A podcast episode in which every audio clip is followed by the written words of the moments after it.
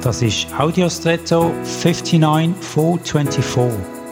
Hallo und schön hast du eingeschaltet.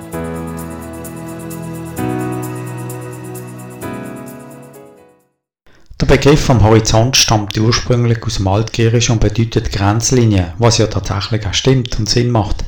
Es ist die Linie, wo unserem Weitblick letztlich seine Grenzen gibt. Weiter sehen wir einfach nicht. Bei allem bei mir nicht. Und selbst wenn wir in einer totalen Ebene wären, wie beispielsweise am Strand von einem Ozean und den würden schauen, irgendwo befindet sich eine Grenze, weiter können wir einfach nicht sehen. Zum einen wird unsere Sicht physikalisch durch die letzten Endes nicht vollständig transparente Luftschicht eingeschränkt und zum anderen aber auch durch die Wölbung vom Erdkörper.